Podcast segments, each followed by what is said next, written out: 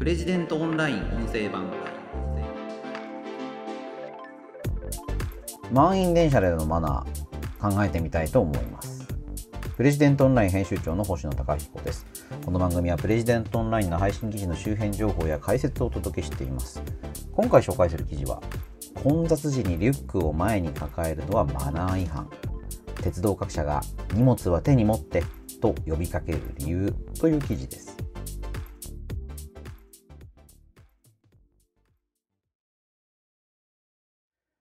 この記事めちゃくちゃ読まれましてしかも百花瞑想というかあのいろいろ議論意見が出てるんですよね。そのこともちょっと触れたいなと思うんですけれども鉄道ジャーナリストの枝久保達也さんに寄稿していただいた記事でリュックをですね電車の中に持ち込む時に、まあ、背中に抱えると邪魔になりますしで背中だけじゃなくてですね前に抱えるというのもこれやめてくださいできるだけリュックは手に持ってくださいということをマナーポスター等で鉄道事業者が呼びかけているということなんですよね。で、このことをちょっとまニュースにしているんですけれども、これあの、関西の鉄道事業者19社局、まあここがですね、共同でマナーキャンペーンをやっていて、で、このマナーキャンペーンのポスターに書かれてる絵がですね、2015年と2018年で中身が変わってるよっていうのが、まあ、この記事の、ま、ポイントというか、指摘なんですよね。まあこれね、音声番組なので、まあお示しできないので、サイトの記事をご覧いただきたいと思うんですけれども、2015年8月のマナーポスターでは、あの、テンガロンハットをかぶった、まあ登山客っぽい人ですかね。リュックサックをあの前に抱えているんですよね。まあ、抱っこ紐っていうと分かりますかね。あの、お腹の前に、胸の前にリュックサックを、まあ、本来であれば背中に背負うものをあの胸の前に持っていると。で、これ、荷物も自分の一部だねという、まあ、標語とともにですね、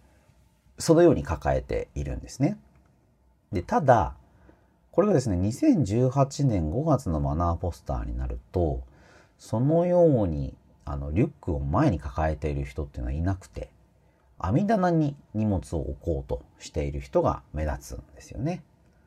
2018年のポスターには荷物の持ち方に気をつけてる一人一人の思いやりが大切なんだねというまあ男の人の声が書かれていますね。で他にも2021年とか2022年のポスターには荷物に気配りとかあと2021年のポスターにはね、バッグ、荷物は足元に持つか、荷棚にあげる、心配りの輪と書いてありますね。ダウンオアアップって書いてありますね。まあ、これね、まあ、だから、とにかく、まあ、背中もダメだし、胸の前にも荷物を、まあ、持た、まあ、持つっていうかね、荷物を、まあ、リュックを抱えるっていうことはやめてくださいということを結構積極的にポスターで呼びかけてるということなんですよね。うん。まあなんでなんだということなんですね。あ、これも関西だけじゃなくて失礼しました。あの、東京メトロのポスターでもそうなっているということですね。関西の場合は2018年3月の共同マナーキャンペーンで、そのリュックサック迷惑な技かけてない？車内でのリュックサックは前に抱えるか網棚の上に置く？というふうにやっていると。まあだから関西も関東もやっぱりそのような表現をしているということなんですね。まあ、まあなんかなんでだということで、これがですね、あの、迷惑行為ランキングというところで、荷物の持ち方、置き方というのが今1位になってるということなんですね。全国の民営鉄道が加盟する日本民営鉄道協会。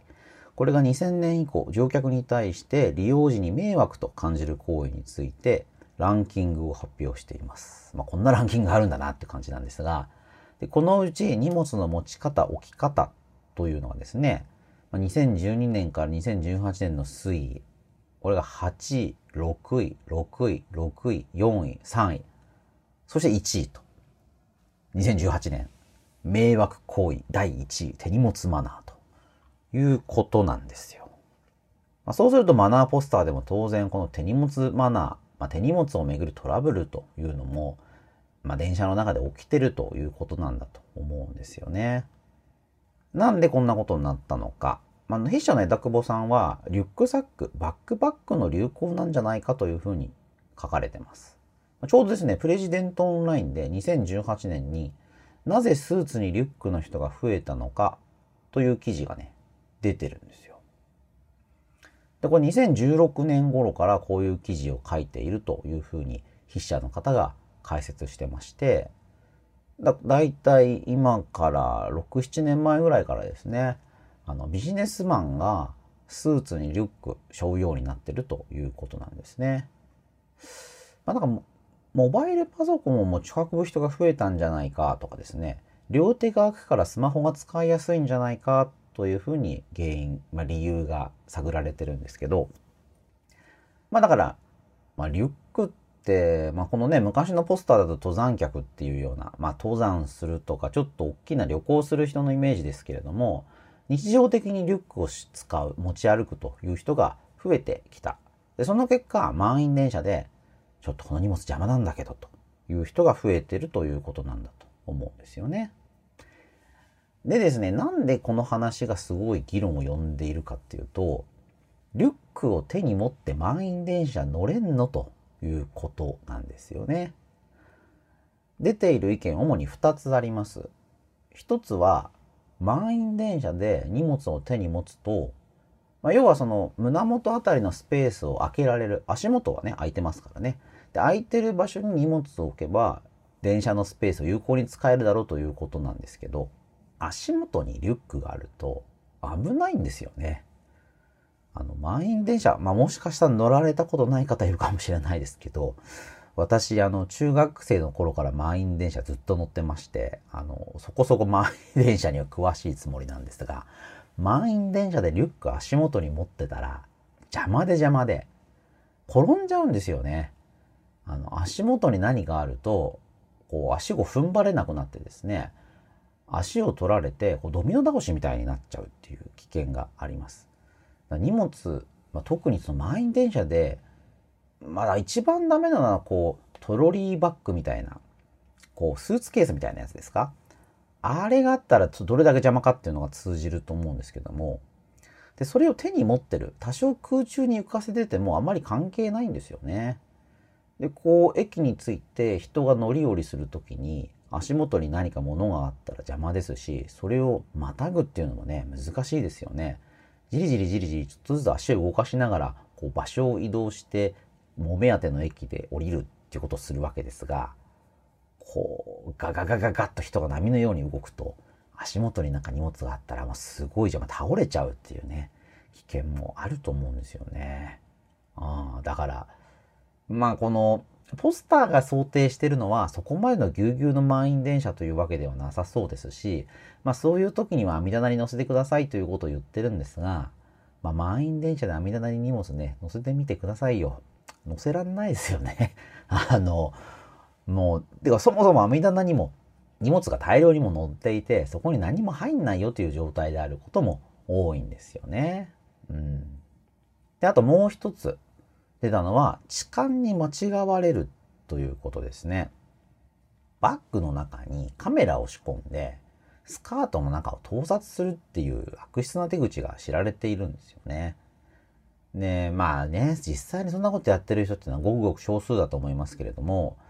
足元にこうバッグがあって、しかもそれ手に持ってるってなるとですね、ちょっと気持ち悪いっていう人もいるんだと思うんですね。まあ僕も、なんだあの人なんであんなところにバッグ持ってるんだろうって思わないこともないかな。うん。で、そうなったらどうするんだということも、これあの、SNS のコメントなんかでも結構見かけたんですよね。だからこの、バッグを盗撮の道具として使うという手口はよく知られているようで、ね、それで実際トラブルになったんだ、なんていう書き込みもありましたね。そうするとやっぱ手に持つっていうのはどうなんだ？だこれむしろ手に持たないで地面に置いてた方が盗撮疑惑っていうのはないかもしれないですよね。あの手に持っているとカメラの画角をうまく調整できるだろうから、手に持ってる人の方が、まあ、痴漢に近いんじゃないのっていう、そういうふうに思われるリスクもあるんだと思うんですよ。どうしたらいいのか。いや、これ答えないんですけど、うーん、いや、これだけ意見が出ているように、手に持ちましょうっていうことを、こう、声高に呼びかけるっていうのは、あんまり得策じゃないんじゃないかなと思うんですよね。リュックを前に抱える、まあ、前に抱える、抱えることをやめれば、問題がクリアされるっていうことではないというのは、まあ結構明らかなのかなっていう気がします。まあだから空いている電車であれば、リュックをどこに持っていても、まあ後ろっていうのはね、やっぱ良くないと思いますよね。目線も使えないですし、もしかしたら背中、あの自分の方向転換で背中のリュックがバンバン当たってですね、周りの人に迷惑をかけてるかもしれないので、それは避けた方がいいと思うんですけど、前に抱えるっていうのは、まあ僕ももしリュックで電車に入ったら、うん、やっちゃうっていうかね、やる、やった方がいいケースが多いんだと思うんですけどね。満員電車には、だからそもそも大きな荷物を持って満員電車に乗らないというのがいいと思いますけれども、満員電車を避けるっていうのもね、まあ、出勤時間とかを調整できる人であれば、まあ、もちろん避けられると思いますけれども、学生さんとか、もしくはシフトで働いている方とか、就業時間、出社時間がカチッと決まってるような方であれば、満員電車を避けきるっていうのはね、物理的に難しいと思うので、そうするとね、前に抱えざるを得ない。だから荷物少なくするっていうのがね、一番の方法だとは思いますけども、まあ、それでもね、持ち帰らないといけない、こんな資料がある、そういう荷物を持って電車に乗らなくちゃいけない、あると思いますよね。うん。まあ、要は、周りの人の迷惑にならないような、乗車マナーというのをどう考えるかということなのかなという気がします。あの、枝久保さん、筆者の方は記事の最後にこう書いていますね。結局、問題の本質は気配りである。手に持つも前に抱えるも選択肢の一つでしかなく、何が適切かということは周囲の状況に応じて変化する。これまで見てきたように手荷物マナーは混雑と深い関係にある。しばらく下車しないのであれば、混雑したドア付近にとどまるのではなく、比較的空いた通路の奥まで入る方が望ましい。それだけで荷物の持ち方は変わってくるはずだ。とね。これも実際そうだなっていう気がしますよね。満員電車のま攻略法ってわけでもないですけど、満員電車乗り込むときは、とにかく奥、奥へ奥へ行った方がいいんですよね。ドア付近っていうのは人が滞留しやすくて混雑しているんですけど、ちょっと中に入ると意外とスペースが空いてたりするんですよね。だからどんどんどんどん奥に行く。奥に行けば多少大きな荷物を抱えていたとしても迷惑になる恐れっていうのは相対的に少なく済むのかなという気がしますね。で、この満員電車に限らず、電車の中でどう過ごすか、電車の中でのマナーというのも、時代時代によって大きく変わってるんですよね。あの、僕は40、今1歳ですけども、携帯電話を電車の中で使うなっていうのは、昔ね、あったんですよ。もうね、もしかしたら若い人は知らないかなと思うんですけども、携帯電話って電車の中で使っちゃいけなかったんですよね。まあ一つは心臓ペースメーカー使っている方に悪影響があるかもしれないというのがずっと言われていて、特に優先席付近では携帯電話を使うのやめましょうというのが言われていました。ただ、あの、このリスクはないということがもう分かっているので、あの、そういった呼びかけが行われることはなくなりましたね。で、優先席付近で使っちゃいけないっていうのが拡大解釈されて、あの、他の場所でも、まあ、電車の中全面的にそういうものは使うのは良くないんじゃないか。心臓ペースメーカー使われている方に、まあ、重篤なね、影響があるかもしれないよということで、まあ、注意が呼びかけられる。まあ、もしくは使うのを控えろ。それがまた発展してね、なんかもう、電車の中でパチパチパチパチ携帯を、ね、昔は携帯電話ボタンでしたからね、パチパチパチパチちょっとしたボタンの音してたんですよね。で、そのパチパチパチパチしていることを、電車の中で携帯、マナー悪いぞなんていうふうに、まあ、注意する。まあ今の感じだとおじさんですかね。まあそういう人もいて、で、ちょうど、まあ僕はまあ当時は若かったんで、僕とか僕の友達とか、そういう人がまあ注意を受けて、なんか、すごすごと携帯をしまったりとかですね。もしくは、それに対してこうムッとしたりとか、まあそんなこともありましたよね。うん、皆さんも、ちょっとね、アダルト世代の方は経験があると思うんですけど、昔電車の中では携帯電話ダメだったんですよね。で、それも、いつからですかね？ちょっとそれ今調べる、調べてみればわかるかもしれませんけれども、ファーっとね、なくなりましたよね。もはや電車の中でスマホ見てない人の方が少ないんじゃないですかね。もうありとあらゆる人が携帯電話とにらめっこしてると思います。そういうようにやっぱマナーってこうどんどん変わっていきますよね。状況に応じて変わっていく。まあこういう荷物のマナーっていうのはね、そこまで大きく変わるかといったらそういうわけでもないかもしれないですけども、例えばね、電車の端っこの席あるじゃないですか。あの端っこの席って今、なんか壁みたいなのできてますよね。で、例えば阪急なんかは、その電車の端っこの席の壁が、むしろもたれかかって、立ち座りできるようになってるんですよ。ちょっとクッションがついてて。で、あの仕切り、まあ、仕切り板とか仕切りとかっていうらしいんですけど、昔ああいうのなくてですね、単に端っこはポールがついてるだけっていう車両も多かったんですよね。でそうすると、特にドア付近なので混雑して、満員電車状態になると、人が座席の上にこう、はみ出してくるっていうか、なんだったら座ってる人の肩の上に座っちゃうみたいな、そういう状態にもなっちゃうんですよね。で、これは座ってる人には迷惑かかるし、危険なので、あそこの仕切り板っていうのが徐々に徐々に大型化しているということなんです。でそうすると、つまり端っこのあの席でもたれかかるというのは、まあそもそもマナー違反だったわけですけれども、もはや立ち座りできる場所まで用意されていて、そこにもたれかかってくださいっていうふうに変わってるわけですよね。周囲の状況とか、まあその、何ですかね、利用の仕方によってマナーっていうのは大きく変わってくるので、まあこのリュックを前に抱えるか手に持つかというのも、まあ、要は混雑状況においても変わってくることなのかなという気がしますよね。あの、あまり混雑していないところであれば、まあ、手に持っていた方が周りの人にぶつかる危険性もないですし、もしかしたらいいかもしれません。